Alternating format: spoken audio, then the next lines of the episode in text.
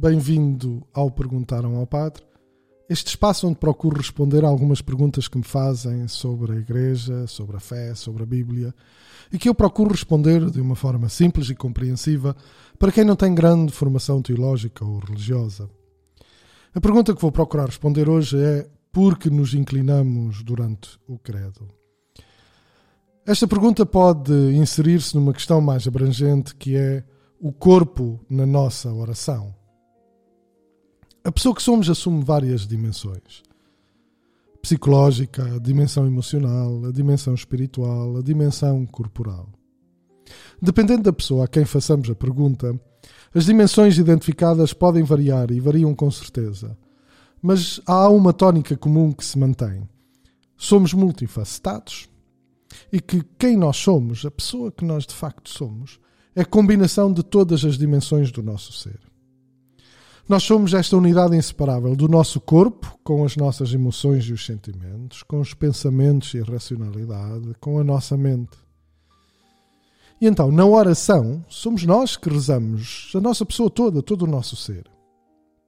E se somos nós, na inteireza do nosso ser, que rezamos, que na oração estabelecemos esta relação de intimidade e comunhão com Deus, então o nosso corpo não só é participante, mas é agente da oração tal como a nossa mente e tal como os nossos sentimentos. Dito de outra maneira, nenhuma dimensão da nossa pessoa está fora da nossa relação com Deus. Logo, nenhuma dimensão da nossa pessoa está fora da nossa oração. São João Paulo II tem uma expressão que nos pode ajudar a perceber isto um bocadinho melhor. Diz-nos ele: De facto, o corpo e só o corpo é capaz de tornar visível o que é invisível, o espiritual e o divino. Diz ele que o corpo foi criado para transferir para a realidade visível do mundo o mistério escondido desde a eternidade em Deus e assim ser um sinal dele. Então percebemos assim que a nossa corporeidade é essencial à nossa oração e não podemos descurá-la nem descartá-la, sob pena de perdermos uma dimensão da nossa relação com Deus e de a nossa oração ficar mais pobre. Mas, contudo, é o que nós fazemos muitas vezes na nossa oração, na nossa liturgia e especialmente na missa. Achamos que o nosso corpo, os gestos, a postura que fazemos e em que estamos, nada tem a ver com a oração. E até pode ser verdade, ou ter algum fundo de verdade, que a nossa liturgia, por várias razões, pode ser um pouco pobre em gestos corporais. Mas a verdade é que a nossa liturgia tem esses gestos. Eles existem, estão presentes. E por isso é preciso voltar a descobrir esses gestos, descobrir o seu sentido e descobrir o seu significado. Na oração, estar sentado ou estar de pé não é a mesma coisa. A nossa postura corporal dá sentido e significado à oração e demonstra uma atitude na mesma. A postura não só torna física, mas como nos ajuda a encarnar a oração que vivemos. Então, na nossa oração, podemos encontrar três formas de movimento, vamos dizer assim, três formas de movimento corporal. Temos posturas, temos procissões e temos gestos. Vamos centrar-nos na missa, que é a grande forma de oração comunitária que nós, os católicos, partilhamos. Temos depois as nossas formas individuais de oração, fruto da nossa espiritualidade e nossa experiência. Mas a missa é assim aquela oração comum, transversal a todos. E na missa podemos encontrar então, relativamente às posturas, três posturas essenciais. Ou estamos de pé, ou estamos sentados, ou estamos de joelhos. Então, a posição natural dos cristãos rezarem é de pé. Porquê? Porque nós somos aqueles que acreditamos em Jesus ressuscitado. Ele deu a vida por nós na cruz, morreu, foi sepultado, mas ressuscitou. Está vivo. E acreditamos também que essa ressurreição é a porta e o caminho para também nós ressuscitarmos. Acreditamos que ressuscitamos com Jesus. E a nossa oração reflete isso mesmo. Nós rezamos de pé, como de pé está Jesus ressuscitado. Temos depois uma segunda postura, que é a postura de estarmos sentados.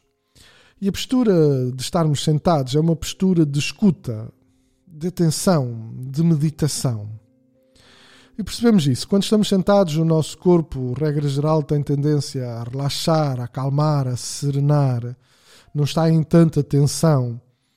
Isso permite-nos também podermos nos concentrar e podermos estar mais atentos àquilo que estamos a fazer. E é por isso que normalmente estamos sentados durante as leituras, uh, precisamente para termos esta condição mais favorável de escuta atenta. E depois temos a postura de joelhos. Estarmos de joelhos pode ter dois sentidos. Por um lado, é uma posição de penitência e de arrependimento, e este é o sentido mais antigo. Colocamos-nos diante de Deus para pedir desculpa e perdão pelas nossas falhas. Mas é também uma posição de adoração, que esta é uma significação mais recente, que é nós colocamos-nos diante de Deus na adoração ao Santíssimo durante a consagração em que Jesus se torna presente no altar, precisamente reconhecendo esta nossa pequenez e esta nossa vontade de nos colocarmos diante de Deus e dizer: Olha, estou aqui uh, diante de ti, levanta-me. Depois temos procissões. As procissões, mais do que fazer chegar as pessoas do ponto A ao ponto B, recordam-nos que somos parte de um povo a caminho do reino dos céus.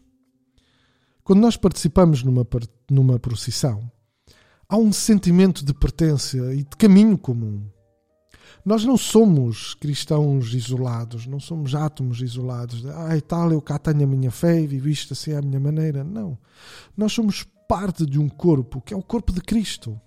E estamos todos neste caminho para Deus. Então, mas na missa temos procissões? Temos.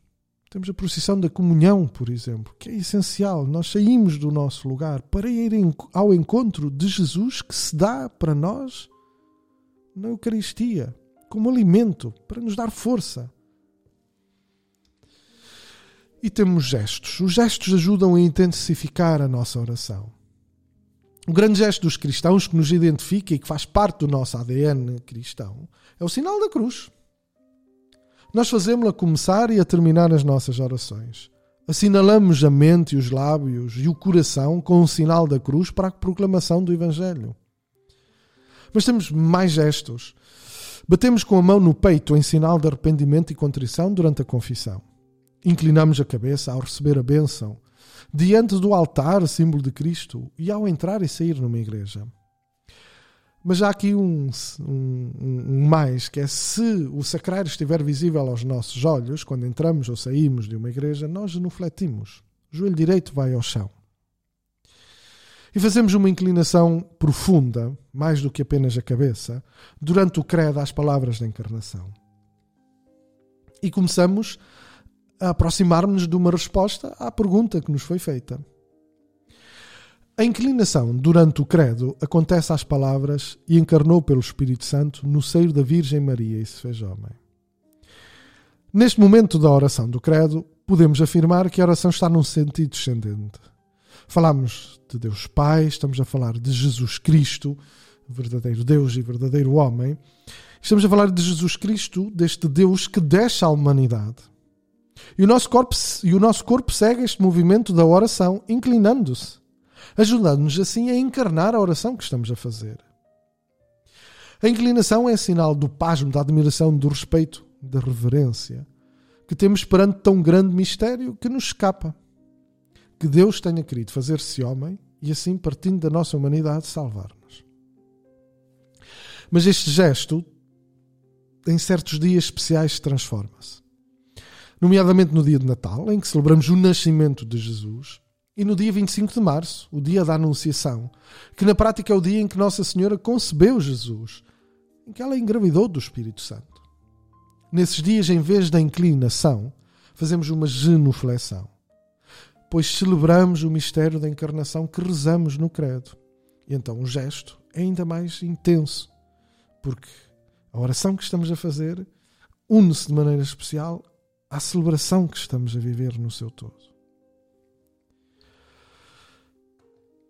E portanto, vamos assim caminhando para o final deste Perguntaram ao Padre. acho que respondemos à pergunta porque nos inclinamos durante o credo. Espero ter conseguido fazê-lo de uma maneira simples. E se tens alguma pergunta que gostarias de fazer, na descrição do podcast, se estiveres a ouvir numa plataforma de podcasts ou do vídeo, se estiveres a ver no YouTube, encontras um link para um formulário Google onde podes de maneira simples deixar a tua pergunta. Obrigado por estares desse lado a ouvir-me e espero que nos voltemos a encontrar no próximo Perguntaram ao Padre.